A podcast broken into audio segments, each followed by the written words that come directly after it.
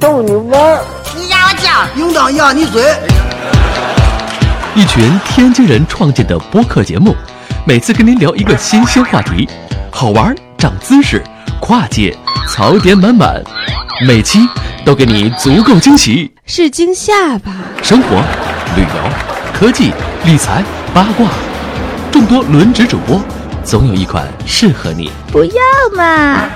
我是王姐，津津乐道，分享体验，享受生活。二他妈妈，你快拿大木盆来，我可赶上这波去。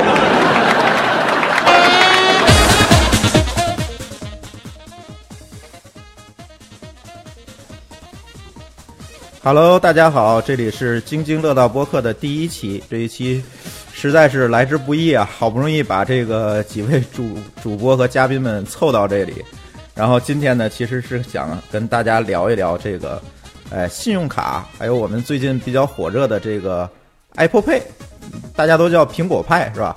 叫苹果派这样一个支付的这个东西。呃，先介绍介绍今天的这几位嘉宾吧。嗯，今天我们请来了四位嘉宾，四位嘉宾有三位嘉宾是在我们的这个录制的这个现场，然后还有两位嘉宾，啊，不好意思啊，我又不识数了，我这个咱一共是五位嘉宾，一共是五位嘉宾，有三位嘉宾呢在我们的这个录制的现场，有两位嘉宾，一位是在北美的霍炬同学，呃，还有一位呢是在我们这个香港的田思明同学，然后也想请二位呢。嗯，在今天的这个录制的过程当中呢，给我们聊一聊在北美和香港用这个信用卡都是什么样的情况。嗯，先介绍我们本地的嘉宾吧。第一位就是我们，呃，在我们的第零期的播客当中已经跟大家见面过的这个沙哥。沙哥跟大家打个招呼呗。嗯，大家好，呃，我是沙哥，以后大伙儿多交流。哎，介绍介绍自己嘛。自己啊。多交流，慢慢介绍。对，因为沙哥可能将来会频繁的出现在我们的节目里面。下一个是我们的莫塔，莫塔给大家介绍介绍自己。我觉得你这个经历也挺有意思的，是吧？啊，大家好，那个我是莫塔。这个我介绍从从哪方面介绍？这这都都行啊，大家都比较紧张今天，因为第一期是吧？我觉得大家都放开就就 OK 了。没事，咱慢慢。你看我一开始都不识数了。慢慢说，说到什么咱自然的就就能说起来了。好，第三位最值得介绍的就是郭子了。呃，有有有一个事儿，我不知道能说不能说啊，这是我昨天刚刚知道的。为什么请你今天聊这个信用卡的话题呢？据说你已经被这个列到外管局的黑名单里了，这件事儿能说吗？没错，这个事儿可以说。呃，那一会儿让郭子给咱大家介绍一下怎是怎么进这个黑名单的啊？呃，介绍一下远程的两位嘉宾。第一位是在北美的霍炬老师，呃，霍炬老师在 IT 行业当中还比较有名，他写的这个博客和这个微信公众号，每一期基本上都能有十万加，呃，十万加，呃，再多我们就看不见了，是吧？十万加的这个浏览量。霍炬老师给大家打个招呼。呃，大家好，这每一期十万加肯定没有，不过确实有过远超过十万加的数字，反正一般，反正几万还是有的，十万是不一定每期都有。网红，请接受我们的膜拜。那个网红，那个网红介绍介绍自己，这个现在是什么样一个状态？呃，现在就比比较自由吧，反正就算写些程序、写些文章，比较比较闲在这种状况吧。OK OK，等于你现在是在加拿大是吧？对。什么时候过去的？呃，不到三年吧，两年两年多。那那也也算是时间比较长了。田思明。哎，大家好，我田思明。那个我在香港，以前是以前是那个来香港这边读书，大学这边过来的，然后现在就在香港工作。然后很高兴能在推上，然后认识各位咱们天津的推友，然后找到的咱们这个大家庭。呃，我最爱就是回天津吃煎饼果子啊。介绍完毕。呃，不仅仅是煎饼果子吧，老烧饼、老烧饼、老豆腐、嘎巴菜。你你你最爱的天津美食是什么？最爱的麻酱烧饼。他好像一他好像一说早点就奔天津话去了哈。嗯，对，我就暂时这么多啊，一会儿跟大家多交流。好，呃，反正今天请到这个五位嘉宾加上我一共六个人。呃，为什么第一期请来这么多人呢？因为我们实在是怕第一期大家聊不下去就冷了场，所以我尽量不让大家混乱起来。这个。呃，因为第一期这个出现什么问题，也请大家多担待吧。我们，嗯，其实应该先介绍一下这个为什么我们这个津津乐道的节目会有这么多的这个嘉宾和主播。嗯，在第零期的节目里面，大家可能也听到了，大概有二十多位、二十五六位的这个主播给大家打过招呼。呃，为什么会有这么多主播？呃，其实是我们这个小群体吧，是从是从零九年吗？零九是从零九年。零九七月，沙哥说说这个是怎么发现出来的？那个应该是饭否被停了以后，啊，对吧？然后大伙儿就都上推了，又 对，大家其实都是在推特上认识的，是吧？那时候推特上还没有被封。呃，没关系，咱就说推特吧。这个大家都是在推特上认识的。嗯呃，后来认识认识的呢，就开始约这个约饭，因为天津可能比其他大城市会好一些，大家呃晚上吃个饭啊，聚一聚啊，因为这个相对来讲，天津的这个交通还算比较方便，城市小嘛，大家容易聚得起来，慢慢的就变成了一个线下的饭局了。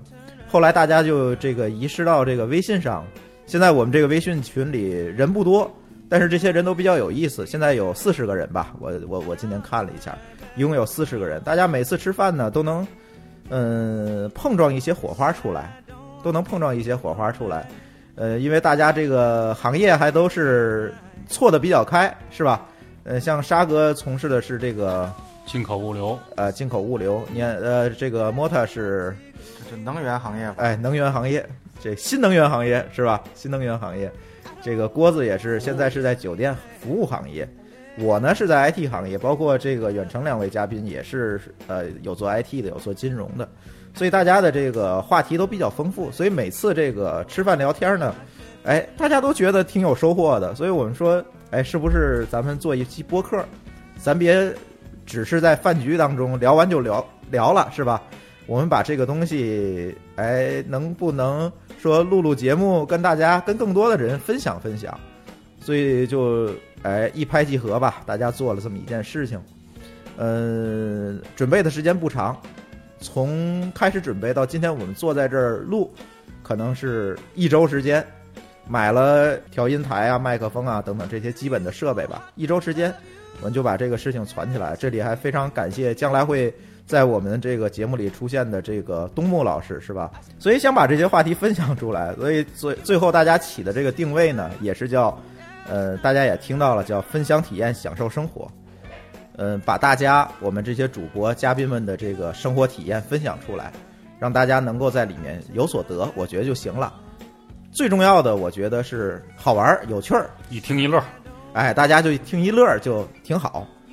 呃，主要就是这个目的。关于这个播客的更新周期呢，我们现在争取是每个月更新三期，也就是大概十天左右有一期。这个也得看各位主播们的时间有没有时间聚过来，我们来录一录。话题是想了不少，但是是不是有时间，这个可能可能将来我们要看。呃，好在我们主播多，是吧？大家怎么着我也能每月抓过来几位去把这把这几期录齐了。我觉得暂时还没有什么问题，可以保证这个每十天吧。大家你说每周更新，我可能觉得难一些，每十天我觉得问题可能不大。嗯，同时呢，其实也欢迎呃听到我们节目的听众朋友们能够积极的跟我们互动。其实我们现在特别需要你们的意见和建议。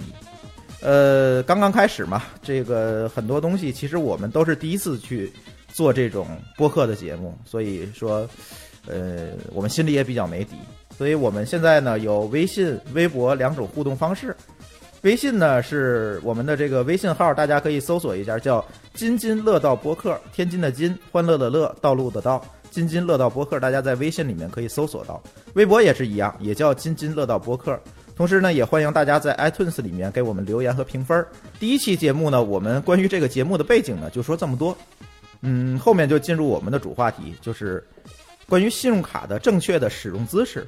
大家可能比较奇怪哈，这个信用卡是用就用了，哪来的这个姿势的问题？这个请那个沙哥给我们介绍介绍介绍吧，这个姿势是怎么来的？信用卡的姿势，首先要把卡从钱包里拿出来，然后把卡放在手上，把卡递给收银员，让收银员帮你刷，这是使用姿势。这这这这个你是恶搞的还是真的？啊，这个当然是应该是流程是这正常流程，但是实际上呢，这个刷卡这个只要是我们平时生活中的使用，就是基本上是这个流程。现在不需要从把卡从钱包里拿出来了吧？啊，对，那是有 Apple Pay 以后所以就不需要了。对，为什么做这期节目呢？其实也是由一个话题引出来的吧。因为最近比较火的就是这个 Apple Pay，二月应该是二月十八号吧，这个 Apple Pay 开通之后呢，呃，大家纷纷的把这个有苹果手机的同学，好像好好多人都把这个信用卡绑到手机上了，呃，也去一些地方尝试去用了用，是吧？大家各位嘉宾可以说一说，这个你们都是什么时候绑定的这个信用卡？我看你们手机都是 iPhone 了，对吧？呃，沙哥没有发言权，五 S 手机。那好吧，来我可以先说说，因为就是这个事儿吧，这个 Apple Pay 传要入入中国这个开通，是从去年就开始说年底，然后又有说春节前，到最后终于这个十八号凌晨五点应该是。这个数应该是这个数据应该是比较准的了，是官方数据。哎，对，然后呢，十八号早上起来呢，我正常起床六点多钟，然后呢把这个卡一看，哎，可以可以绑定上了，而且非常的顺利。这个过程基本上就是你开通你的那个钱包的那个 app，然后呢扫一下，呃，它不叫钱包吧？在中文版上，它好像也不叫钱包。Wallet 这个问题就是它本土化不知道它怎么做的，呃直接就叫 wallet，一一直就没有改。呃我觉得这个对它的推广也不是非常怎么拼？W A L L E E T T 是吧？？对，嗯。然后呢，等于绑定上这个过程非常的顺利。如果你的卡的卡号以及就是怎么说呢，呃，图案比较清晰的情况下，这个卡号、姓名以及有效期是准确的都能够读出来的，一点儿我那个卡就读不出来。对你的卡得看你的背景的，就是卡板的那个样式，呃，跟你的那个颜色号码是不是，比如说反差非常大？如果那样的情况下，读出来非常容易。嗯因为这样的话呢，仅仅就是呃走一个正常的流程，下一步下一步，然后呢发一个短信验证码验证，然后呢这张卡就正常的绑定上去了。嗯，然后一张卡一个手机上应该一个 Apple ID 吧，应该叫能绑八张卡。你绑满了吗？没有，那你怎么知道是八张？这个都是说的嘛，也有好 有好奇的人去试八张吧，应该是、据我了解，应该是储蓄卡也是可以的。嗯，然后当天中午呢，我储蓄卡是绑上了。对，嗯就是说当天中午呢，我一看就是看上午这些消息，支持比较好的呢，应该就是当然苹果的网站上面会列出来一些支持的商家，嗯，然后呢，支持比较好的应该我我觉得首推应该是麦当劳了，因为麦当劳它的那个一体化的那个收银机是非非常高级的，就是说服务员这个问完你说您还有什么需要的没有了。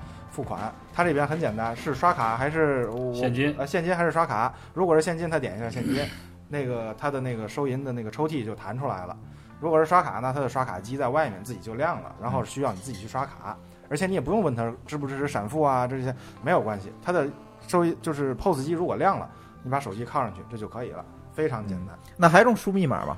密码的话，这个这有情况，一般是商户如果是跟银商户和那个你的 POS 机签订了小额免免输密的一个一个交易的话，你就可以不需要输这个密码。但是一旦是他没有输没有签这个协议的话，你还是需要输的。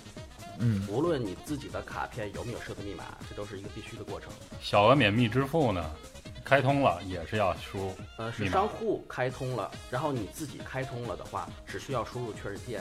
双方其中一个或者两个都没有开通的话，都是需要输入这个密码才能够达成一个特别流畅的一个。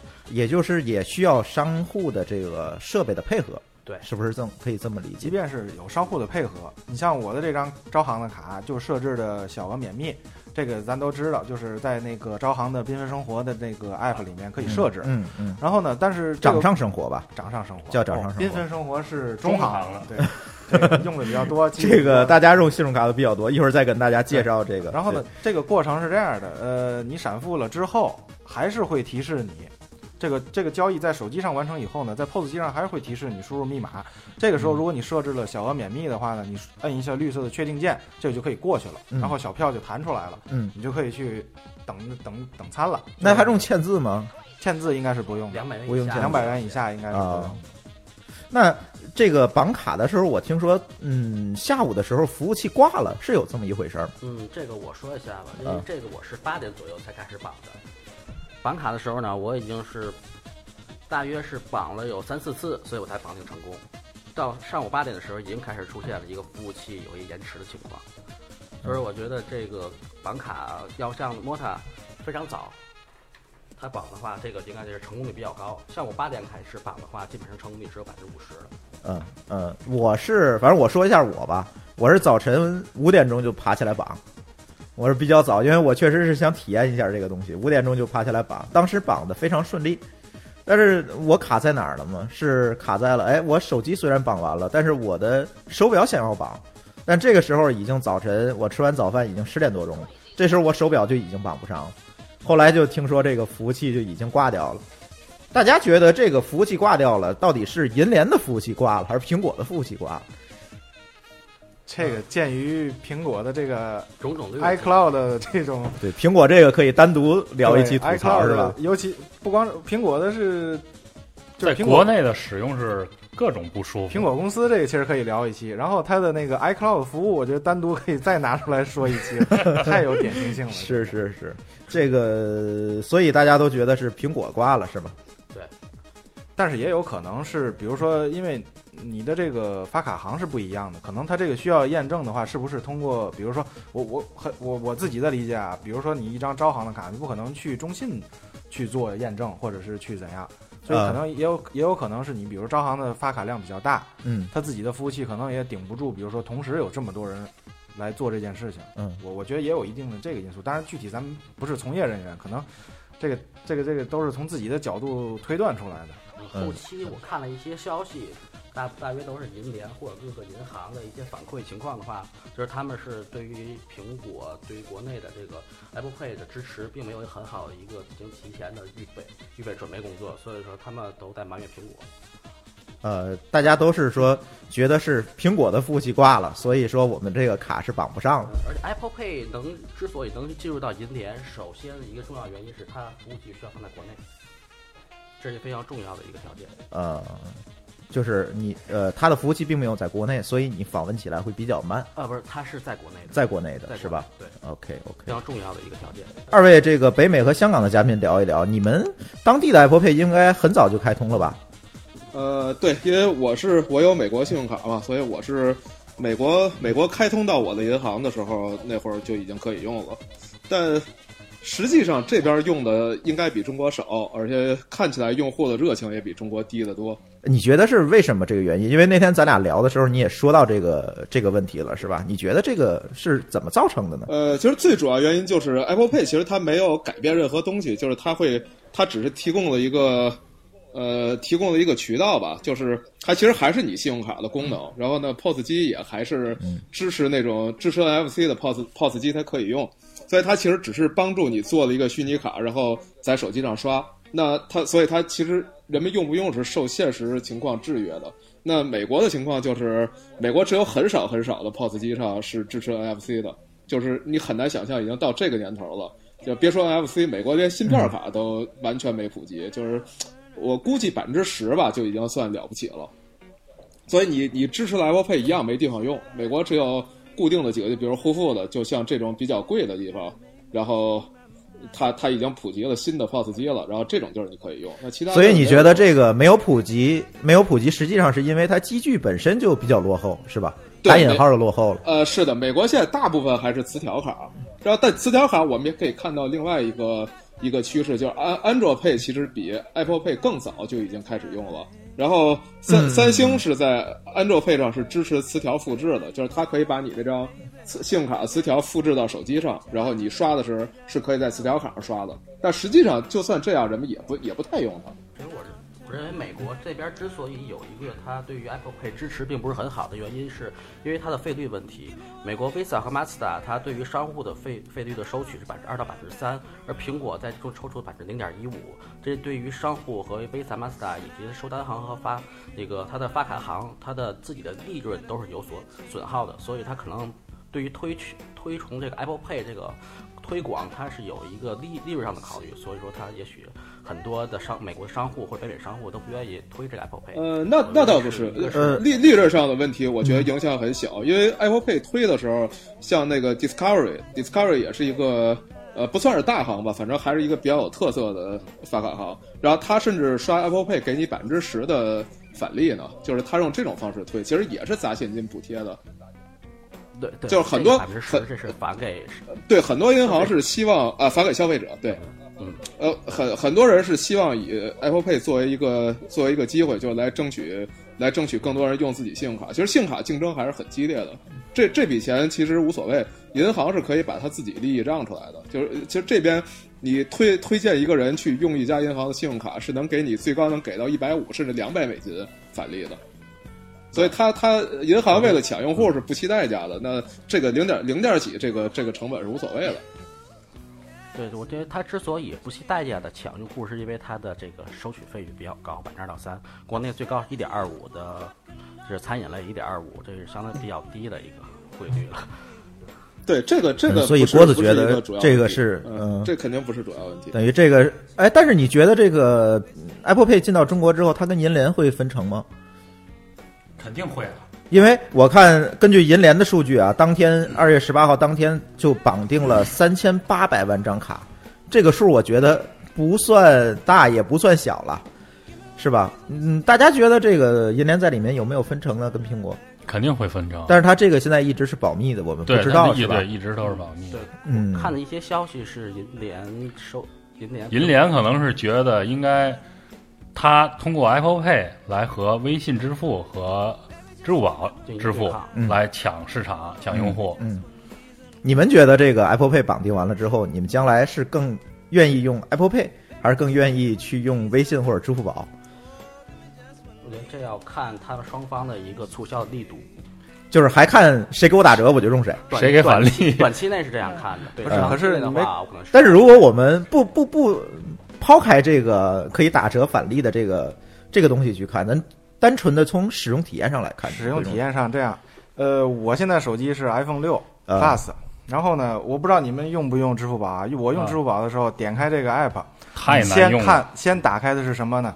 它的广告界面，英文里面应该叫 Splash Screen，、嗯这个东西打开了，可能现在现在国产的软件三秒，三秒跳过，我是不懂是摁一下就可以跳过，还是说是等三秒之后它自动跳过？这这我倒始终都没搞清楚啊。对，过了这个之后强制，你看广告。如果你设置了你的指纹支付，你这会儿刷指纹能进这个支付宝的支付，然后下一步再开始各种操作，也就是说你进去之后可能是几秒钟以后的事情对。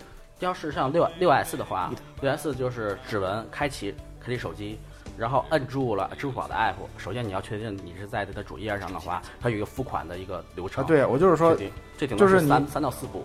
呃，我的意思是这个时间上，因为支付宝你打开它需要看它的广告，对对对这个是不是支付宝这个确实是每次我都非常烦。对，然后微信支付好在什么地方呢？微信支付好在，呃，你打开微信这个没有问题，一般右上角就有了。因为每一个人的微信几乎我觉得应该是常驻在你的后台里的，嗯并不需要打开的时候重新登录或者怎么样。嗯，然后这一会儿呢，呃，你这个就有优势了，一打开这个时间就省到两三秒，因为我真的是会，呃，因为这两三秒我不用支付宝，很少用支付宝，嗯，我是这个思。哎，田思明，你说一下你那边的情况吧。因为香港我们知道它比较特殊，除了这些信用卡以外，它有一个神奇的存在叫八达通，是吧？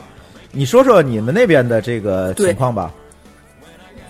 呃，香港这边呢，就是说这个 Apple Pay 是一直在跳票，然后我估计主要的原因就是因为香港呃，也就是现在还没有开一直没有通是吧？开通，然后主要的原因呢，就说啊我估计是两个原因。第一个原因就是这个香港的这个八达通使用是太普及了，然后八达通就是最早嗯应用于地铁，后来这种小巴啊、轮船啊，以及这种七十一便利店等等，基本上就是小额付款，在香港这边就首选八达通，以及各个商铺的这些 POS 机也是非常普及。然后相当于就是这种 Apple Pay 的主要面向的就是一种商铺的小额付款，然后在香港这边它其实是没有特别大的竞争力的。然后第二个原因呢，就是就是去年十月份，一五年十月份，香港金管局就是当时是叫停了十万张这种 NFC 的信用卡，然后就说当时啊，为什么会叫停？因为我知道你是在金融业工作，对是吧？所以你也给我们讲讲他为什么会叫停这个 NFC？、呃，就是香港，就是说当时就是就是那个 Visa 公司出了一个叫 PayWave 的这种这种一个新的技术，然后呃这种 N 就是相当于是 NFC 的这种信用卡，然后呃当时金管局，然后后来给的一个指引呢，就是说这种 NFC 手机可以把这个信用卡的发给银行、有效日期、卡主全名、信用卡卡号全部读取到。这样相当于就是违反了这个呃这个隐私披露，以及这个或者或者会让这种不法分子把这个卡盗用的这种有这有这种危险。啊，就是他觉得 NFC 可能会泄露用户的资料，而对对对，而且会产生盗用，然后相当于是这么两点，嗯。就是说，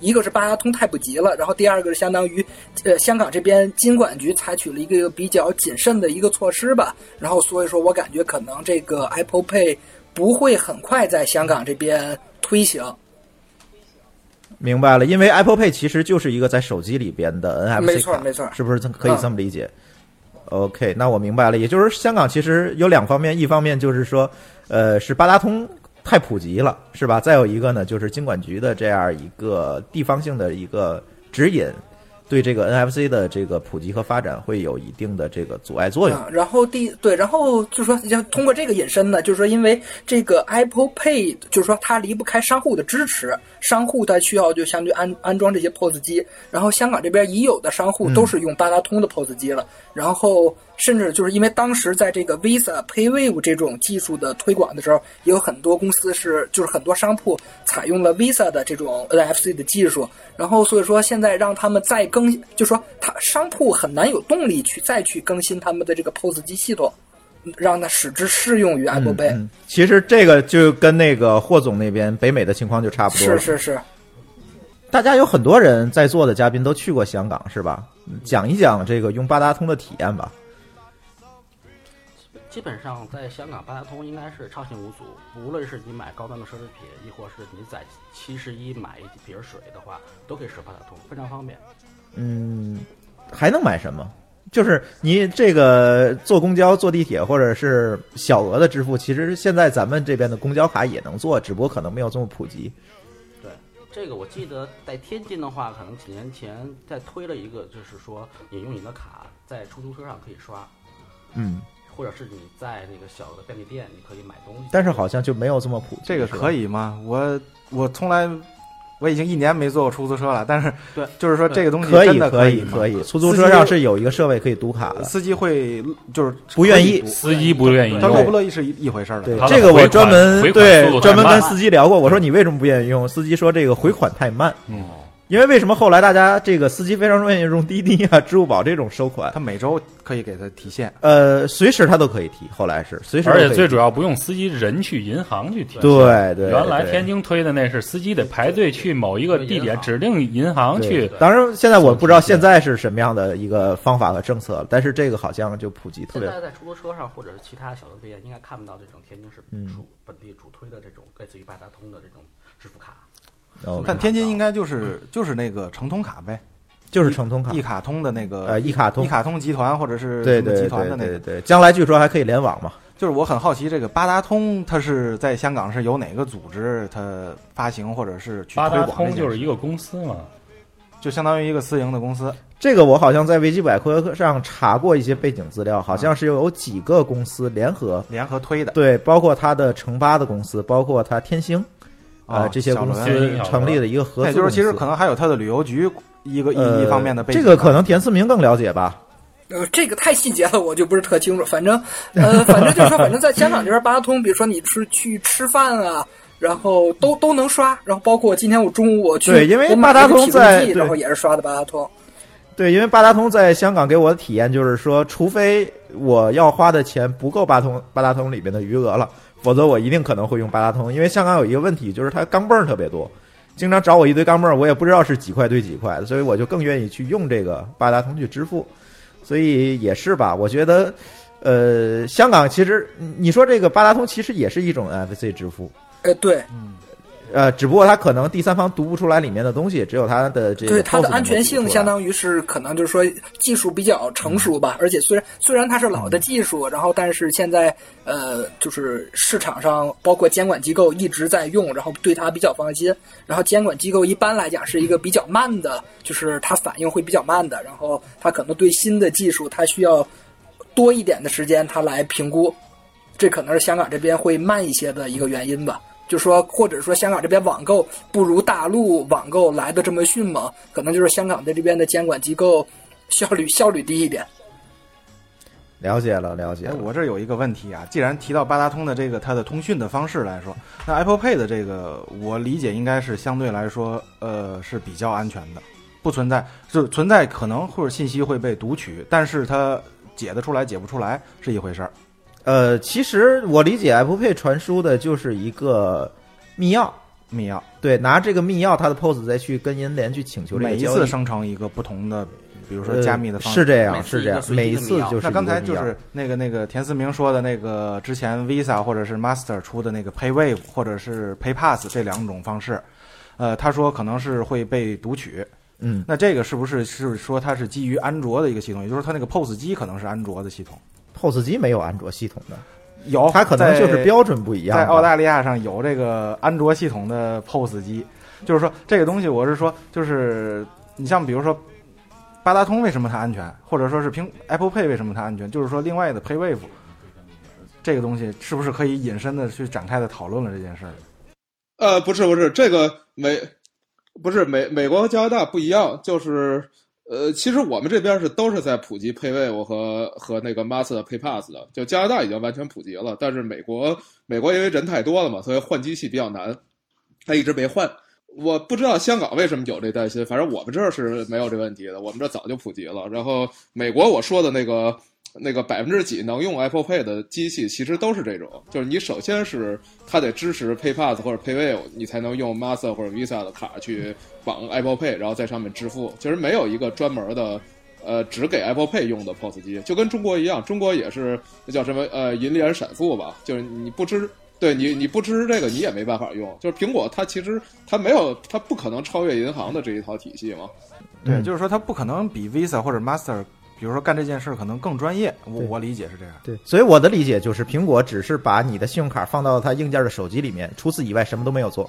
对，其实就是它的，因为它的手机是苹苹果，好处是它因为跟你指纹是捆绑的嘛，所以那个 passcode 如果没被破解，指纹没被破解，所以它没法拿你卡复制。像过去的你拿拿走你张信用卡就把磁条复制了，就这是比较容易的。那其实 NFC 本身也很难复制。嗯嗯嗯，所以卡嗯复制率就非常低。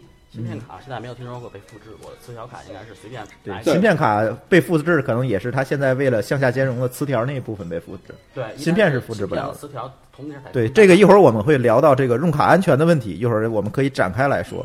所以 Apple Pay 绑定当天，我看朋友圈里大家都在秀，哎，我绑定了 Apple Pay，然后我把那个界面截下来，然后呢，最后呢，我觉得到了下午呢，就演变成了秀卡大赛了。大家随便一个普卡都不敢往上面秀了，基本上我们刷屏看到的都 土豪卡是各种，最起码是金卡起是吧？大家说说金卡都不行。对，大家大家分别说说，在朋友圈上看到的最土豪的卡都是什么卡我听他？们有一个统计是白金多如多如狗，黑卡遍地走。哎，我我很好奇，嗯这个私人银行有发卡吗？比如说，呃，这有张就是有有写着，比如说中信银行底下小字私人银行，有这样的卡，但是只是传说中，因为这个见到过吗？没见到过，我这次没有。见到过。我这次见到的最土豪的卡就是那个大玩家的张磊那个无限中信无限卡，嗯，对，然后其他的看见的图片质量比较差的，像那些黑卡，什么 AE 黑卡，完全不敢相信是真的，嗯居然有，淘宝二十块钱可以对买到啊，，啊对啊，是自己改的吗？你觉得？不是，我就是它可能是 PS 的图，嗯，或者淘宝上可以买不一定它真的绑在上面，我感觉应该是。嗯，嗯，反正我见到的这是真实的哈，这个见到的是一张呃运通的黑卡，招商运通黑那就应该是百夫长的那个。百夫长的黑卡百夫。长黑卡，对，这是我见到的百夫长最高等级的，对最高的那张卡，据说那张卡是需要邀请才才才才可以这个拿到这张卡的。然后剩下的钻石啊、白金啊，我觉得基本上，反正我的朋友圈里就被刷屏了。最后我发现我的金卡就不需要秀了。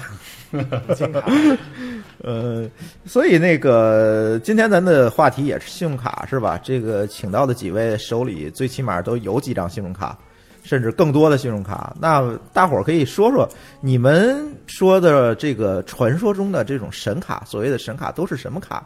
这神卡背后都有什么样的故事？这个说说这些神卡吧，神卡，你们听听这我你们我一这传说中的神卡我认为的神卡给我讲讲运通黑，但是没见过，只有传说。运通黑跟别的卡来讲，它有什么不一样的地方？它的福利可能更好一点。比但是如不能叫福利了，这是你花钱买来的，那是花钱买来的服务啊，就是你随时随地都可以联系他的客服，我想干什么，我要干什么，然后让他来满足你。你想买什么演唱会、超级明星演唱会的门票，对吧？那他这个加我想服务费我想看超级碗，对不对？他会加服务费吗？不会加服务费了，都在你的那些年费里。也就是说，他会用原价给你买。不会吧？它它只是帮你去订票，不对它不是原价。比如说你要 Super Bowl 的话，我花五百美元买一张票的话，到找他买的话，也许当时买不到了，他能花一千五百块给你买到这个票，嗯你买不买？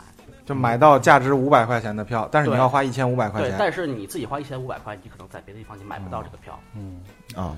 主要是这样的土豪也没有时间精力去哎淘票去，等一下，用招行百夫长的去买 Super Bowl 的票，呃，不可能。就是这个应该不太可能。对对，就是这这个神卡，你说的，你们你们都理解的是是说这个卡的级别高呢，还是级我们指的是很少见到，很少见到就只是传说当中的这种卡。你们讲的神卡是呃更容易薅，所谓更容易薅毛的卡是吧？对，毛更多的卡，对我我说一个吧，先。呃，那个我认为比较神的一张卡，是大陆，当然大陆地区了，招行呃中信银行的爱白金。爱白金。这张，卡应该在应该火了，应该有两年吧，或者是两两年半半了左右。嗯，呃，最大的特点就是它送九分兑换的这个机会，也就是说，你每一个月的消费达到多少笔，它会以九分九个银行的信用卡积分，这个积分很简单，就是一块钱兑一分，还有地方是双倍积分，所以九分对你来说几乎就是等于这个成本是零。嗯，那换咖啡，比如说星巴克的咖啡，或者是汉堡王的套餐，或者是哈根达斯的一个冰激凌球这种东西，呃，从两年吧，你就算它二十个月好了。每个月最多是三个封顶，也就是说你有这个基本上可以换到六十个左右的价值三十块钱左右的东西，这个是不花你几乎可以说是不花你一分钱的，所以我觉得这个这个这个的收益是相当可观的。呃去年这个卡就废掉了。呃，对，所以说这个神卡它是其实也是有自己的时效性以及就是阶段性的。一般是银行刚开始发行一张卡，它主推这张卡的时候，可能它会会称之为神卡，因为银行对它的补贴会更高，所以我们对刷它的时候，我们获取的一些毛啊或其他一些收益会更高。但是随着时间的流逝的话，像这种低高成本而银行低收益的卡，它也许就会慢慢减少对于它的一个支持，慢慢它就沦为一张银行是为了扩大它的发卡量，占有市场率嘛。对。然后在爱白金之前，曾经的神卡就应该是交行的那个沃尔玛卡，沃尔玛卡。哎，其实那个回报率相当之高。由这儿引出来的就是，你看咱这个国内说了这么半天，是因为国内这个发卡行也好，发的卡的品种也好，就是五花八门，而且是促销上也是，就是怎么说呢，目不暇接了都。我不知道，就是尤其我很好奇，像北美这个地方，因为没去过，对他们那边他们有没有这种的银行？是不是真的像？因为在澳大利亚，我我我在澳大利亚生活过几年，因为我知道他们银行卡最大的特点就是就是信用卡就是品种少，呃，像这种优势的能薅羊毛啊，咱所谓的机会太少了。因因为我记得我特别清楚，有一张卡办下来的时候，那个银行卡上他写的一个权益叫什么，你知道吗？嗯，可以 online shopping。就是说，你可以在线购物，它能作为一个卖点来办来来让你办这张卡。你想想得落后到什么程度？我不知道北美是什么情况。呃，北美北美是很发达，然后呃反正我看过很多各种各样的，也有这种薅羊毛攻略，然后什么推荐信用卡，有很多网站做这种信用卡推荐，但是我我自己也不太研究，我觉得太麻烦了。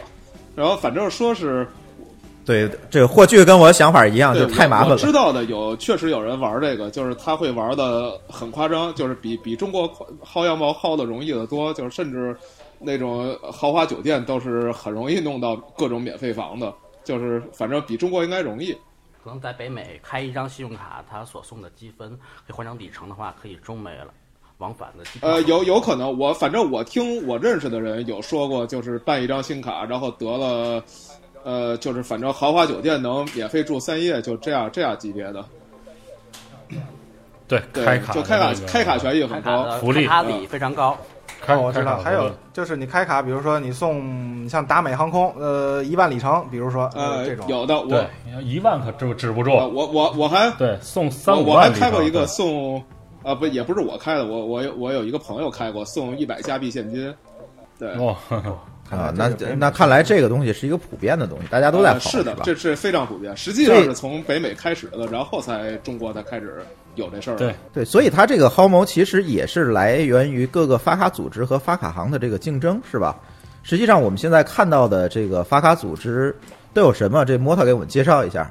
这个我先说说啊，不不不不，那个没说全的郭子再来说说。我觉得首先是万事达 Master，嗯。威视就是 Visa，然后呢银联现在也算了，嗯。大组织 Unipay 这是大组织，然后呢运通，嗯，就是 American Express，嗯，就或者叫 Amex，然后再我再下来我知道就是 Discovery，这个有中文吗？大来大来是吧？对，大来。大来。Dinner 是大来，哦，对，对对对，对吧？那个那是大来，Dinner Club 还是对对对，那是大来 Diner？Diner Diner Diner 卡 Diner 哎基本上我我知道的就这些，还有吗？GCB 哦，JCB 日本的这个，郭子给我们大概讲讲这个信用卡，我们发生一笔交易之后，这个后面在后台都发生了什么吧？嗯，好的。一般是比如说一一个客户，我拿着工行的卡，在比如在麦当劳，我购买一个东西，然后麦当劳它的 POS 机、它的卡的收单收单机构是建行，这样的话，它这个服务的一个流程是我拿卡刷卡，然后我这个信息会通过这个这 POS 机卡流发到那个那个收单行，也就是建行它的自己的系统内，然后建行系统内它把这个交易再发到清算中心，也就是我们常见的银联，它这个结算中心，然后结算中心通过后台来在我这个发卡，我的发卡其实是工行这个卡它上面的我头寸上减少，然后在隔一天之后，我会把我这个太专业，什么叫头寸啊？头寸？就比如说我呃是我口口袋里有一块钱，这一块钱就是我的头寸，啊就是这个概念。就是我口袋里有多少钱，对，是吧？就把我这个头寸减少，然后在我的收单行的头寸增加，也就是在我的建行头寸上增加一块，嗯，就是这个概念。这个基本上是简单的。那银联在中间是什么样一个角色？银联的角色就是一个清算中心的角色。呃，就是这些交易都要从银联那儿走。对，这是这这是对，确实需要银联，但是一旦是比如说是我用工行的卡，在工行的 POS 机上刷的话，这个我就可以把银联跳过去了，我直接自己工行自己内部。所以就有很多商户前面摆着一大堆 POS。对，它有的是嗯银那个收单行有银联，然后有有各个银行，然后还有一些小额小的第三方的支付的一些机构，嗯这是大家都可以做这个东西。明白了，明白了。就因为银联它这个银联收收银，这个银联是自己的一个下属企业，所以可能他不愿意把这个蛋糕分给别人，所以推出了这个东西。好，这个咱就一带而过吧。我我觉得这个太这个太专业了，是吧？大家听一听就好了，就知道这个一张卡的背后可能会有很多的机构在后面支持着他们，所以这里面才会产生竞争，会有我们后面会提到的这些信用卡的薅毛的等等的这些问题，积分奖励等等这些问题。各位嘉宾说说各自的咱们用信用卡的这经历吧，因为信用卡如果放在很长的一个时间跨度上来讲，它是一个新生事物，它出现的时间并不是很久。大家都介绍一下这个第一张卡都是什么时候办的？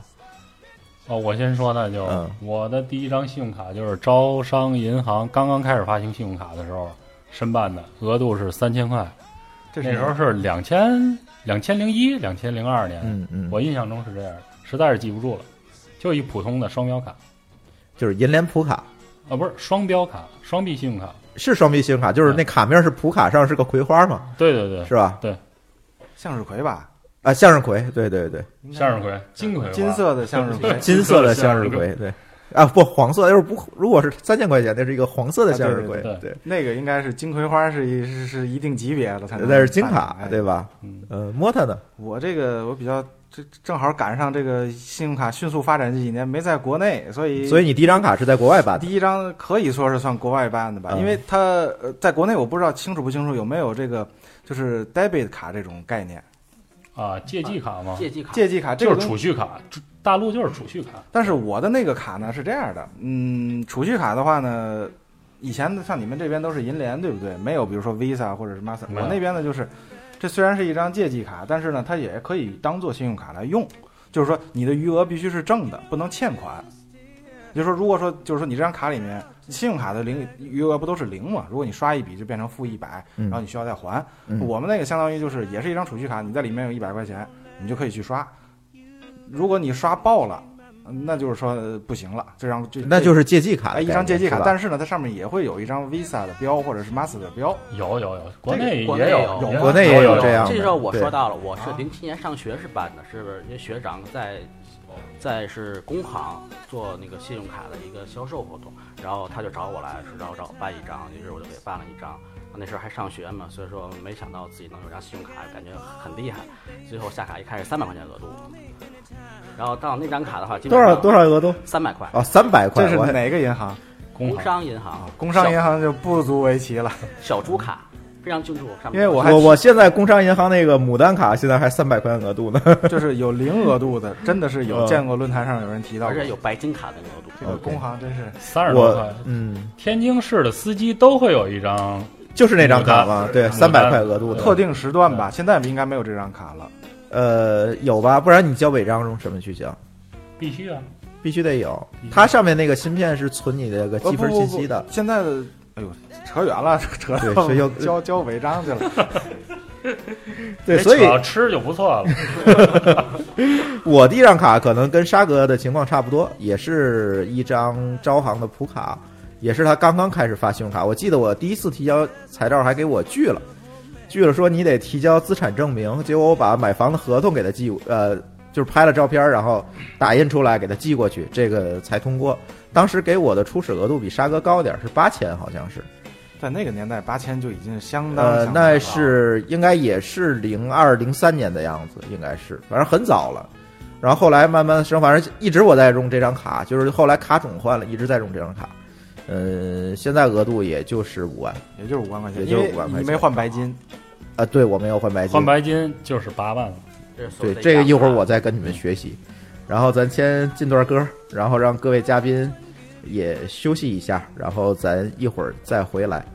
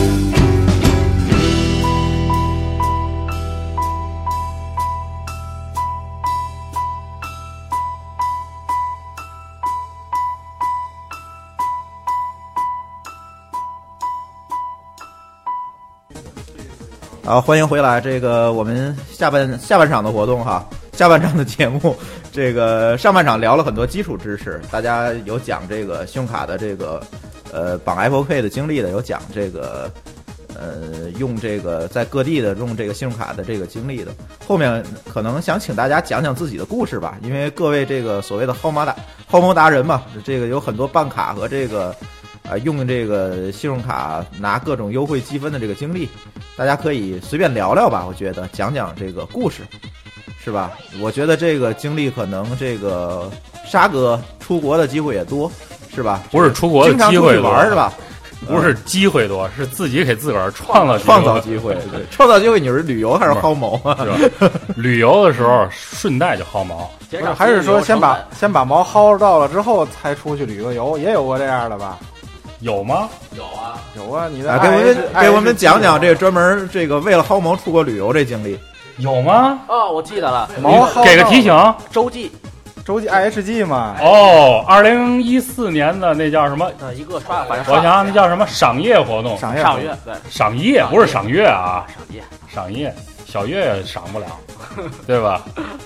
然后这是换了两晚的悉尼的洲际 Intercontinental，那个不是刷卡来的，这是薅毛哦，对。那是刷房来的，也算是薅，但是你们仔细讲一讲这是那是开？房那些事儿啊，对吧？啊，另外一那是那是另外一一期期节目，大哥可？以讲讲你们，比如说每个月刷卡的一个一个一个就是咱流程，流程，我就是说原来的神卡，咱讲那个交行沃尔玛，嗯，反正刷一年下来，具体金额也不记得了，反正就日常生活，超市购物就沃尔玛购嘛，就平时的网购，还有海淘都刷那个交行沃尔玛卡，然后一年下来吧这，沃尔玛有什么优惠啊？他是得去沃尔玛超市吗，对啊，指定沃尔玛超市，指定沃尔玛超市。啊。我最后是这张卡，我换了一个沃尔玛的那个，就不是，他是刷卡有优惠啊，还是有不是刷卡有优惠，嗯。刷卡返现。返现，最后返了我一千九，就是刷了一年返了一千九，啊！它是根据你购物金额返现。一千九百块钱，哎，一千九就是可以用于还你的这张信用卡的没错钱。，你也可以加油，干什么都行，无所谓。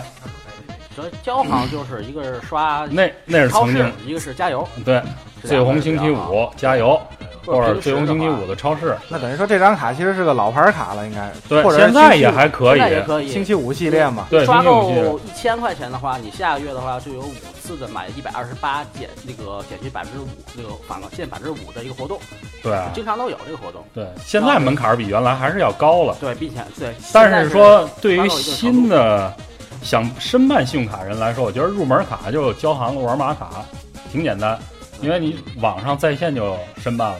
哎，说到这个办这个卡，我我觉得可能还是提示一下这个安全问题，就是路边摊儿这个支个小桌子，然后说呃、啊这办张卡给你个什么小礼物这种，尽量还是不参加，对不参加，因为你不知道他怎么去用你这个信息。啊，对，原来我有一个朋友好像就中过这个招儿，就是来了一个去来公司办卡的，就把他信用卡信息，就是把他自己的个人信息套走了，结果他就拿着这张这个信息去重新补他自己本来有的那张信用卡。对，因为他说你得把你的那个信用卡原来有的信用卡的复印件儿你给我一个，结果他就知道你原来那个信用信用卡是在哪个行，卡号是什么，结果就用他填的这些信息去补办那个卡，比如我要换一个换邮寄地址，我要补卡，结果把这卡拿过来就去盗刷，确实是我周围朋友对，所以确实他这个是一个安全性的问题。即便是比如说上门服务的，你也可以就是因为现在有很多卡，像招行啊或者是交行都可以上门去办卡扫。楼的情况。呃有这个情况，但是呢，你办的话没有问题，可以办，前提就是你确认他真的是这个银行的相关的人员。好多的银行信用卡都是可以微信申办，对吧？网页申办，完全可以撇开那些上门的人了。哎，听说那个沙哥你是专程跑到北京办过一次卡是吧？哎呦，哎这个给给给大家伙儿讲讲，这个我特别好奇，为什么跑到北京去办个？是这样，那因为我在天津没有办成，是因为郭子在天津没有办成功这张卡，这张是中行头几年的一张比较神奇的卡，长城是长城白国际中银国际白。对白金卡，中银国际白金卡，你看你们连名字这都说不全，我没有这卡，我没有办下来。我卡今儿带着了，这张卡的特点就是黑色，没有一个中国字儿。现在没毛了吧？一四年九月份吧，啊，一四年八月份咱们去办的。天气比较热，这这个这个事儿是这样的，就是在座的三位，除了这个珠峰之外，我们这三个人都尝试过这张去申办这张卡你们都跑到北京，没有，呃我我是在去我在天津天津的中国银行分行办的，然后是搬了几块砖，然后最终呢也没有办下来。哎，这个砖的意思，大家应该如果不太了解的话，就是一个砖大概就是现在一万块钱。对一万人民币，啊，然后郭子在天津分行等于是搬砖没搬下来这张卡，搬什么叫就是往里存钱？往里存定存，定简单的，三个月的理财，三个月理财也好，讲讲怎么跑到北京办的？最后办下来了。呃，只知道北京分行能办下这张卡，因为全国的申请应该是会到北京的这个发卡的这个卡部，叫做卡部，嗯，北京分行的卡部呢，然后呢，从由他们统一，因为这张卡是中国银行在香港地区发行的一张信用卡，是中银香港的卡卡信用卡。说结果到那儿还没有找到那个找到是我们去北京那天是挺热，然后中午热上午上了半天班儿，然后中午去坐火车那是城际最后到了几环呢？朝外大街、朝内大街、四环多一环朝阳门我我对北京真不熟，就是外交部那儿是属于朝什么大街？朝外，朝外大街，嗯，对，朝外北分。然后呢，进去以后办办卡，或者人说我们卡能办啊，但是我没表啊。哎呦，我心就凉了，这一下浪浪费来回路费了一，百多块钱，一百，多路费啊！后来不行啊，不行啊，那咱那咱咱去别处看看有没有表啊，然后打开手机查了一下，沿着这个几环就走着是吧？大夏天也没车呀，没车，然后旁边是丰联广场嘛，那儿有中行，咱去那儿吧试试。也是一个网点儿，然后我们俩就步行，烈日下步行，然后穿过了外交部，然后外交部旁边丰联广场上三楼还是二楼忘了，中二层行二层，二层是吧？中行进去以后，服务比天津的中行服务要好，都是年轻大学生，对吧？然后呢，等于说这张到那边去找有没有这张，因为如果说你要是没有表格，这张卡人家就没法给你办，所以说我们现在就是就是找表格了。它这是专属的表格，不是用呃其他的表随便一个表，对因为它可以。因为你像中国银行，如果您有有有听众或者办过卡的话，它是有表格的，像普卡、金卡还有白金卡是不同的表格。然后那张卡呢是需要它自己的独有的一张表格，不能跟别的卡共享，所以说必须得找到那个表格。然后去到丰联广场，这个是不是很多流程连他们营业员自己也不是特别熟悉？对，然后中行人说：“那我帮您找找吧。”态度倍儿好，翻箱倒柜找了半天，还是没有，还是没有。再打开手机看地图，旁边还有，那我们接着往西走，啊，往东走是吧？咱们往东东走，对往东走，往西就取经了。不是，咱要天津人说的话，应该就是往右走。往右走，过去了，又走了就十来分钟，马路边就有一个很小的一个中行，进去了，也是年轻大学生，嗯态度倍儿好，说啊，帮您找找找，又是翻箱倒柜，抽屉啊翻，最后二抽屉里，你那时候好像接电话出去了，我在，我在我在接电话，因为那是个工作日嘛，大家还都请假去办这张卡。请假嘛，都是偷偷摸摸走的吧？后来呢，找这张表终于找着了。那个年轻人说：“哎呦，我我年轻人没看那表。”我说：“那不是那那不就是吗？”就把表拿出来抽屉一看，还真是。哎，我就拿走了。然后人说：“您需要几张？”我说：“我得要三张，我怕填错了呀。”我们俩人谁填错了，手一哆嗦，签名什么的哪儿填错了。后来呢，要了三张表格，我们就走了。然后回到朝阳北分，人家都惊了：“哟嚯，你这从哪儿弄来的表格？刚才我们这分行都没有，您从哪儿弄来的？”短短四十多分钟就给我找表格来了。后来我们说：“您别管了，赶紧能能办表我们填吧。”哇就填，填表格。然后又过了一个月吧，就下卡了。对但是为什么说这张卡比较比较怎么说经历就值得去办呢。费这么半天的劲去办这张卡呢？你觉得呢？我觉得 PP 嘛，PP 对，PP 是什么？PP 是什么？Priority Pass，这是一个就在各大机场有的一个贵宾，就是说，如果你要是坐飞机也好，坐高铁也好，就是有一个贵宾室这个东西，就是里面可能提供一些，就就咱咱按照咱天津话说就是软座大软席，对，可以呢上里面休息一下。比如说你你到这个机场的时间早一些啊，或者什么，你可以在里面喝杯水、喝杯饮料，吃点吃东西，点什么，看看电视。厕所不排队。就是休息一下。这个东西，因为这个东西呢，它提供的应该是机场或者是这些铁路的，应该算是增值服务，所以说一般它不会大范围的对外开放。他那张卡就值为什么值得办？就是无限 PP 卡。如果你出国旅游的什么情况下呢，然后呢，你就可以在人少的贵宾休息室里歇着，然后有吃有喝的，也就是结果在这张卡上你们薅了多少毛呢？嗯我想知道，就是费这么大劲跑到北京办完之后薅多少毛这？个结果比较惨痛，还不算惨痛吧，反正成本是肯定回来了。薅。了几次呃，十月份你好像去韩国就用上了吧？对，没错。然后我是十一月份，一四年十一月份去澳大利亚，因为买的是联航的飞机，是天津飞新加坡，然后新加坡飞悉尼，然后在新加坡樟宜机场去的时候薅了一次，回来的时候薅一次，然后因为它是无线 PP 又可以带人，呃，正好跟我们同行的人就一起去新加坡机场是吃吃什么呀？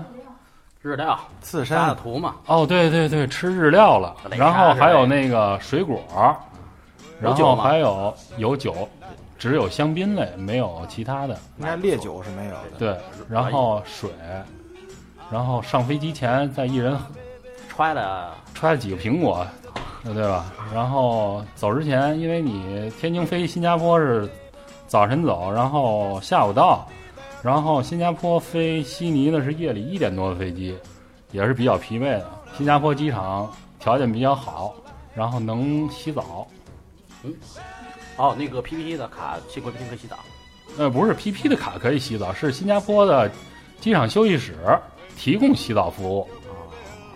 就是有浴室，简单的说，哎，很多机场都有啊，北京也有啊。那个如果你有机会从天津走的话，你就会发现天津机场应该是应该是有浴室，但是我没注意过，。天津机场应该是没有浴室，天津没有浴室，天津应该没有，北京肯定是有。天津非常小，没有浴室。然后同行的人，这不就是吃喝嘛，也就是这意思。主要你这张 PP 卡是可以带人，对，可以带人，对，谁跟我走呢比如说家属，对吧？然后跟你带五六同行的人，个家属也没有问题，十几个也可以。你可以带现场，就带陌生人。我承认收钱收钱，其实不收钱，就是我看你长得漂亮，简单的说啊，这张卡其实你办这张跑北京这么一大圈儿，简单的说成本回来就是用了极低的成本，也就是说我们的路费，然后这点辛苦钱，然后呢，因为这张卡本身有免年费的条件，就是你刷五次，刷五次之后这张卡没有年费了，然后他附送的这张休息室的这个贵宾卡呢，你又可以随时免费的去用，也就是说这个成本极低的情况下呢，用了我来回，一百多块钱吧。还有他还要去那个我媳妇儿去香港出差什么的。嗯，对，就是说基本上就是这属于是最大的一个一个一个得到的利益吧。主要就是因为它是可以刷卡免年费，但是现在这张卡就没有那这张。卡的话，它是有一个要求了，因为其实这张卡的量非常非常小，可能也就是几千六七千张，千人，千人就是千人级别的卡。然后呢，等于说现在的问题就是，它要你的有每年的交易的量到多少，不然的话就没有无限次这个优惠了。现在是有限次，一年四次，四次如果不经常出差的话，就是一年出门旅游两三次也足够用了。当时对于出差的人来说，办一下这张卡非常合适，因为他经常要出差。嗯，像让旅游的话，可能就是利用率就稍微低一点儿。像那 PP 的话，可能国内机场也可以用，可以跟跟龙腾一块儿。要是说对，跟龙腾都是一样的。对，谈到龙腾卡呢，就这个可能我估计接触面应该呃稍微更中国人会更更多广一些。对就是你可以用龙腾卡去休息室，对就是所谓的贵宾室。对，对，其实我特别关心就是这信用卡，除了我出门去贵宾室之外，它还有什么谋可薅？你像我之前说的，就是我我我以前的前几前，应该叫前一年的主刷卡，去年的吧，嗯就是这个姿势是什么呢？就是每个月，因为中信的这张爱白金卡，咱咱咱就可以直接提名字提卡，对吧？没问题啊无所谓吧。对啊，它要求就是每个月一百九十九块的交易够三笔，可以得一次九分换那个咖啡，我说或者是什么哈根达斯汉堡王的那个机会，到六笔给你第二次机会，到九笔，也就是说第三次机会，也就是说是用一百九十九乘以九，就是这是多少钱？一千八百块钱吧。嗯。你花一千八百块钱正常的花花销，嗯。你能得到三杯星巴克的咖啡，嗯。就这么简单。嗯。与此同时呢，如果说你的刷卡量到了每个月累计啊，就是在这个就是年度累计。啊不不不是说那个电影的事儿，哦，电影。是到应该是几几九九九三九3999三千九百九十九块，可以有一次九块钱换电影两张电换电影票的机会。九块钱换两张电影票，对，换两张电影票。呃，不是一个一个九块钱换电影票的机会，但是每一次最多可以买两张，也就是十八块钱买两张电影票。嗯呃，二三 D 的，当然 IMAX 就不算了。嗯就是如果到五九九九还是六九九九，有第二次机会。也就是说，这一个月如果你要用足了，花六千块钱的信用卡，当然你的消费也得到这个级别啊，有三杯星巴克咖啡加四张九块钱的电影票，嗯基本上这就是去年我一年的节奏吧。好，年度刷够多少金额还送龙腾点？哦，是吗？还有这个？对呀、现在就说一下其实这么多卡我也闹不明白，是吧？我就想请你们说一下，就说现在最合适是哪张卡吧？现在所谓的合适，还是一个，比如说是你是你的需求是什么需求什么？你平时多少？我就平时消费，一个月能什么消费？呃，超市吗？还是都有餐饮啊？都有超超市、餐饮、加油都有。我需要办一张卡还是办很多种？无脑刷，那就是浦发的 A E 卡呗。对，如果说你要是不考虑说，哎呀，我今天要干这个事儿，我刷这个吧，或者如果不想去这么复杂，你就可以去办浦发银行的那张 A E 白金。运通的白金卡。有啥好处？这个郭子介绍一下。呃，这个运通白金，首先它送你一张无限的 PP PP 卡 PP 卡。PP 对就刚才我们说的那个，他们去，也就是说出行可以无忧了，出行无忧。啊，但是我今年不出门啊。留着也行。它在这个卡嗯。就是在你的信用卡有效期之内，它会给你不停的更新，就是说不用担心说是我这张卡，哎呦，今年不用，没明年万一要用呢。嗯而且它还会送你一些健身的权益，比如说是你去游泳馆或者你去健身健身房这些地方的话，它有一个有免费的额度，你一个月可能去这么几次，或者一年去这么几次的话，这一这个当然这些游泳馆、健身房都是比较高端的，可能它的年费的话可能是要上万的年费，那这个也是一个就是除去你所办的 PP 卡之外，其他的一些优惠。呃，还有其他的，最主要的就是首年的年费是免掉的，因为它是一张所谓的叫大白金，就是真的那个白金的信用卡，就是说应该是应该有那种硬性的，比如说上千块钱。它有没有年费呢？对，有的，应该是多少钱？一千还是？第一年是免，第一年它是送啊，第一年是免，免掉年费。然后后期的话它是二十万的积分换年费，你想想，二十万的积分换三千六百块的年费。呃，那基本上就是我要交年费了。嗯也不是啊也不是，它有活动。为什么说大家都嗯现在都推这张卡呢？嗯这样这个这个积分是有怎么来五倍五倍的积分来算的？，经常有五倍的积分，或者是他在你，比如你这次刷卡的话，比如刷够一定金额，比如一百块钱，然后他他基础分一百，然后再给五倍。对，然后是微信呢，它会返回你一些信息，比如说积分，你抽红包有积分或者是返现，都是有。每次你消费的话，都会有这个返现活动。反正也就是说，你想二十万的积分是可以免掉一年的年费。如果你五倍的话呢，就算五倍，也就是说你只要实际花呢，就是四万块钱一年。一年四万块钱，很多人都能达到。你不一定非得说这四万块钱不一定是你自己用啊，你也可以比如说，比如说公司买点什么东西，你用你这张卡去报销了，或者是怎么样，对啊就是说这个这就看你自己的有没有这个渠道或者是这个方式了。我觉得四万的话应该是很容易达到的。对所以你们现在觉得这个无脑刷，所谓的就是我对就用来用，你不用考虑商户的代码，但是这个办这个卡有什么门槛吗？微信可以申申办。嗯，但是首先我觉得最好你还是有一张浦发的卡，这样证明你有一定的财力。这张卡相对来讲，信报也好一些对信报相对来讲是稍微比较难办一点。嗯，明白但是。像刚才我们说的爱白金，基本上是任何一个就是你刚步入社会的一个大学生，也可以很轻松的办下来。那还叫白金吗？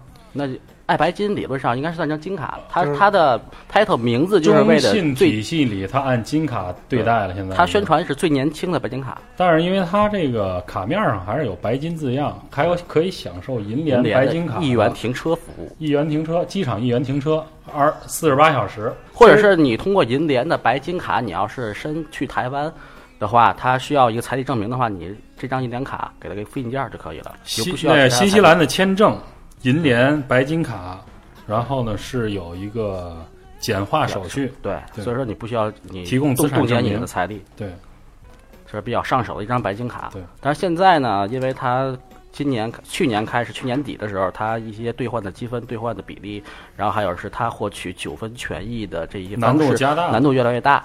所以说呢，这一张如果要是你想继续刷的话，你还是需要一张真正的白金卡作为一个一个备用。哎，可是你说办这么多卡，万一要忘了还怎么办？呃，我我基本上是会把这个每个月我会是通过邮箱的方式，email 收收取他的账单，然后我账单呢我拼一下，在我的邮箱的 app 里，然后作为一个设置，然后提醒我在这个还款期前五六天的时候，我提醒我还款，这样的话我会忘记了。其实对我其实最关心的就是你们养这么多卡，这卡忘还咋办？嗯其实这个忘还对你信用记录影响还是挺大的。对，然后但是呢，现在可能各个银行为了服务客户呢，它有一个优惠，就是说一个比较方便的地方，就是比如说上上上次的时候，我交行卡晚还了三四天，然后我打客服要求客服给我做一个延迟，我立刻把这个卡的那个所欠的金额还上，然后他在那个中央行那边的信报上给我做一个消减，这样的话就不影响我信报。当然这是短期内，然后是小额可以这么做。这是我的经历，这是短期内大额或者长期小额或者长期大额的话，什么情况我不太清楚。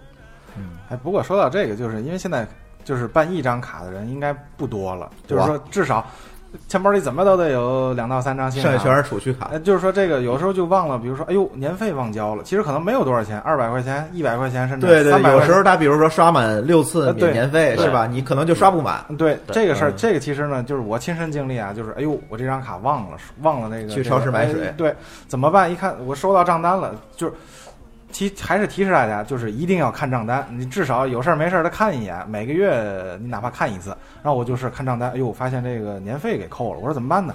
打招打那个银行的客服，我那张是招商卡嘛，就说，然后人家客服就告诉我，你很简单，你去楼底下买几瓶水，刷五六次，然后呢，那个过几天我们自动的就能把这笔年费给您充回来。哎，对啊其实这个就很简单，就是一个小的一个一个一个经验了，等于。对，说到信用信用卡这么多问题，忘还啊，这个呃忘交年费啊等等这些问题，其实嗯，我觉得大家最关心还是这个盗刷的问题。你们都遇到过这个盗刷？嗯，我遇到过盗刷，就是今年六月份的时候，我月呃五月底，啊去年去年五月底的时候，我看我的招交行的账单，我发现了有两笔款项是我印象里没有的，这两笔是在支付宝在淘宝上买的点卡，然后后来我是这个反复的翻阅了我自己的账单以及我自己存的一些条儿，然后我看了一下，确实没有这样交易，然后我立刻打了交行的电话，然后询问一下这个情况，然后他告诉我一些信息，然后我发现这可能应该是被盗刷了，但是我这张卡是磁条卡，要说一下。然后呢，我就是给交行客服打电话，要求我要冻结这张卡，然后他找他这进行一个就是反馈信息，然后看看我怎么能取消掉这两笔交易。然后当时呢，交行客服告诉我说，你先首先你不要冻结这张卡，你先要在离你最近的 ATM 机上，或者是在其他的一些商户，你要刷一笔消费，或者是 ATM 那查询，证明你的卡在你的身边，然后你再打联系交行的客服，然后再把这张卡冻结。之后为为什么要要刷一笔呢？我听上去怎么像诈骗的那种？不是，这是随便刷一笔，你买杯水或者是买一个早餐。这是每个银行都会这么让你做，还是只有交行才会这么做？我知道的，应该大部分银行都是要这么做，证明你的卡没有被盗，证明在身边。因为你一旦卡被盗的话，你需要有一个告知义务，但是没有进行告知。哎也就是这个呃，想听听国外的同学哈，国外同学这个当地的这个银行或者是这个信用卡机构处理这盗刷有这么麻烦吗？香港这边目就是目前我这边经验，就是包括我身边朋友经验，就是说还是比较少。然后就说，如果比如说我回大陆或者我出国，我要刷一笔卡，然后比如说我再比如说我去了美国，或者我回了比如说天津，我用我的信用卡，然后做了一笔消费，然后基本上十分钟之内，银行会给我打个电话，跟我做一个确认，问我有没有刷这个刷这个卡，在比如说在美国或者在天津有没有刷卡，然后他跟我做了一个确认，这样就相当于来确保我不是被盗刷，然后他们好像银行是有这个机制的，这个我感觉还做的蛮不错的。对，这个国内也是这样子，一般是像如呃，我上次去香港玩的话，我会提前告诉我这张旅途我需要刷几张卡的客服，告知一下我下个月或者我旅行期限一段时间内我要去某个地方去旅游，这样的话他就不会他这个风险测评呢就会通过。一旦是我担心，如果要是我没有通知他的话，我在香港刷了一笔我的交行卡，立刻将我的卡冻结，而且我当时我是用的本地的电话卡，这样我自己在这边大陆这边的手机是打不通的，这样我很容易造成我的刷卡的一个困惑。这个他真的会，就是说，如果你告诉客服，哦，我明天我周末可能去韩国一趟，或者是周末去香港一趟，然后呢，我可能会刷这张卡，他会标记下来吗？他会标记下来的。哦，这个还真有这个功能。哎，说到这个，在国外用卡，你们都是都在国外拥有卡，应该算是是吧？尤其沙哥在国外用卡，不用尤其，大伙儿都去过，好吗？你去的多呀。去年出去两大趟，对啊你去年去了一趟美国，呃去了一趟澳洲是吧？不是，那是前年澳洲，我听说在国外刷卡还经常你被查护照，是吧？是嗨，太年轻了。参加银联的刷卡返现活动，然后呢，在美国的时候刷卡呢，你只有在大的商场还有奥特莱斯能够看见支持银联的那些刷卡机具。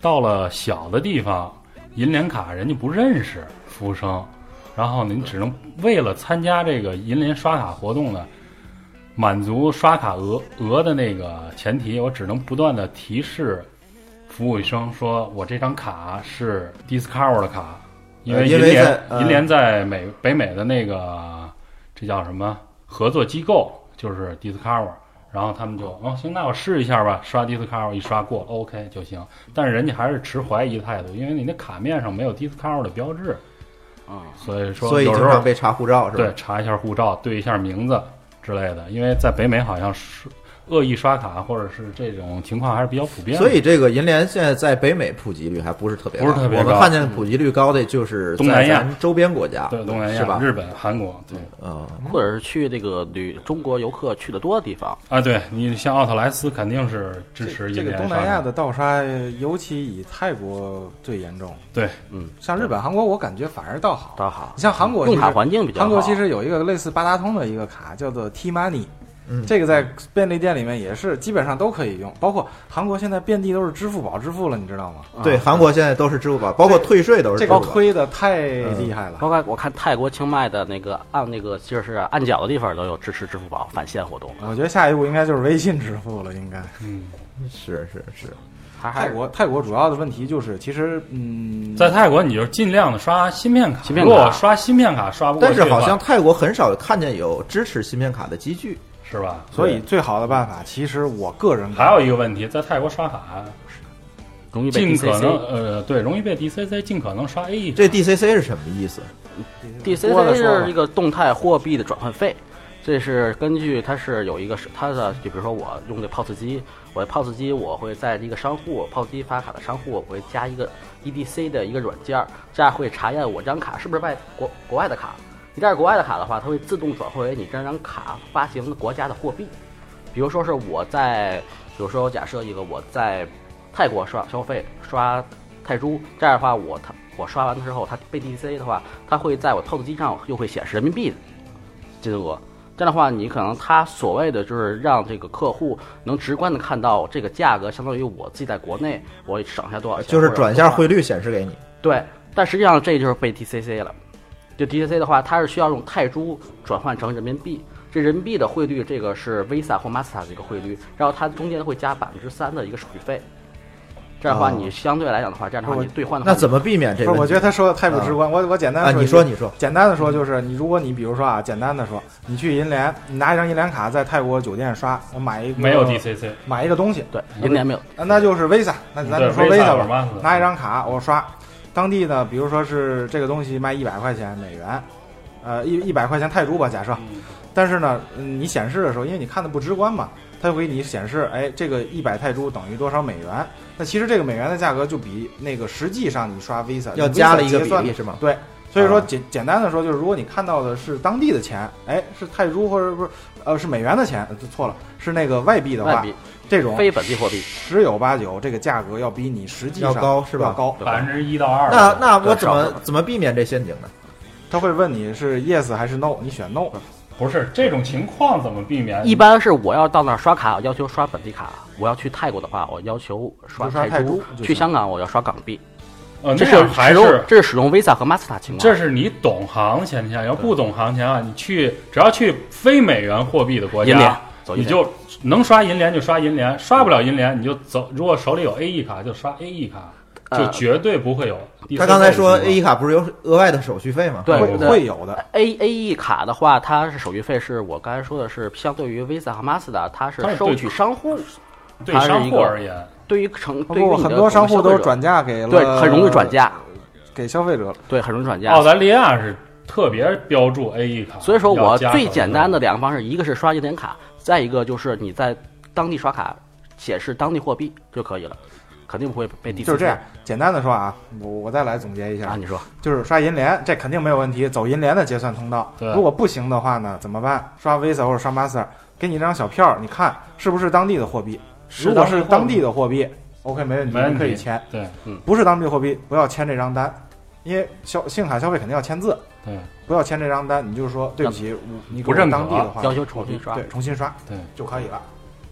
但是有个问题就是银联可能要直接刷银联的话，汇率就不如 Visa Master 高了。这是当然一个老说汇率，你一共买不了多少东西，那汇率都是三位数，小数点后三位数了，没有什么差别。一顿早点。早点下不来，你买多贵的东西能刷出早点来，对吧？像全币种的话，是一个对呀、所谓刷全币卡呀，所以全币卡的话是没有货币转换费，但是你还是容易被 DCC。货币转换，比如说是我假设，比如说我在香港消费，呃，购买七百八十元的商品，我是用美元兑港币的汇率是七点八，这样的话，就我在那个 POS 机上显示的港币就是金额是七百八十元，这样的话，我的信用卡的记账的金额就是一百元。然后如果是被 D DCC 的话呢，我需要首先这个过程是什么？我的港币要换成人民币，这是一个汇率。然后是零点八四的货汇率的话，然后再加百分之三的一个动态 DCC 的动态转换费，然后我换成了是人民币，然后显示人民币的金额，你觉得这个价格还可以？但是这后后续还需要再转换，就是人民币转换成为美元，因为 Visa 和 Master 的通道是只能用美元消费，不用人民币消费。我有点已经跟不上了。对我也有点跟不上，你就告诉小白，我们这些小白到时候啊应该怎么来？就是比如说是我要是这趟消费的话，我没有被 TCC 的话，我只需要花费一百美元，不，一旦是你只要告诉我们小白应该怎么去搞定这件事情就行了，刷本地货币，刷本地货币，刷本地货币，就可以了，是吧对？，没错，嗯，好。比如呃，就是说它显示的如果不是本地货币，你就不要刷，就不要刷。或者至少要看一下。呃，要看一下，这样就避免那个百分之三左右的这个损失对，是吧嗯？哎，这个好像还很多人确实是不知道。因为你回来的时候，很有可能就是一发现，哎呦，哎，我这个看账单的，对，因为你如果买贵一点的东西，这百分之三还是不小的比例。确实是百分之三了。嗯，然后去欧洲也特别得注意这问题。去欧洲就芯片卡的问题，那不是欧洲也有 DCC 的问题？对，只要是非美元以外的货币，非美，元货币都会有这个问题，是吧？对，去日本、去韩国都有这问题。是。嗯，好，时间本可以办 JCB 卡，对吧？嗯，时间其实也差不多了。其实最后一个就想让大家聊聊这个这个信用卡这个东西。刚才也说到了，说出来这个时间也不长。这个信用卡对大伙儿生活，你们觉得有什么样的改变？有很多人说这个别办信用卡，因为这是负债消费，是吧？嗯，你们觉得这个是怎么样的一个逻辑在里面？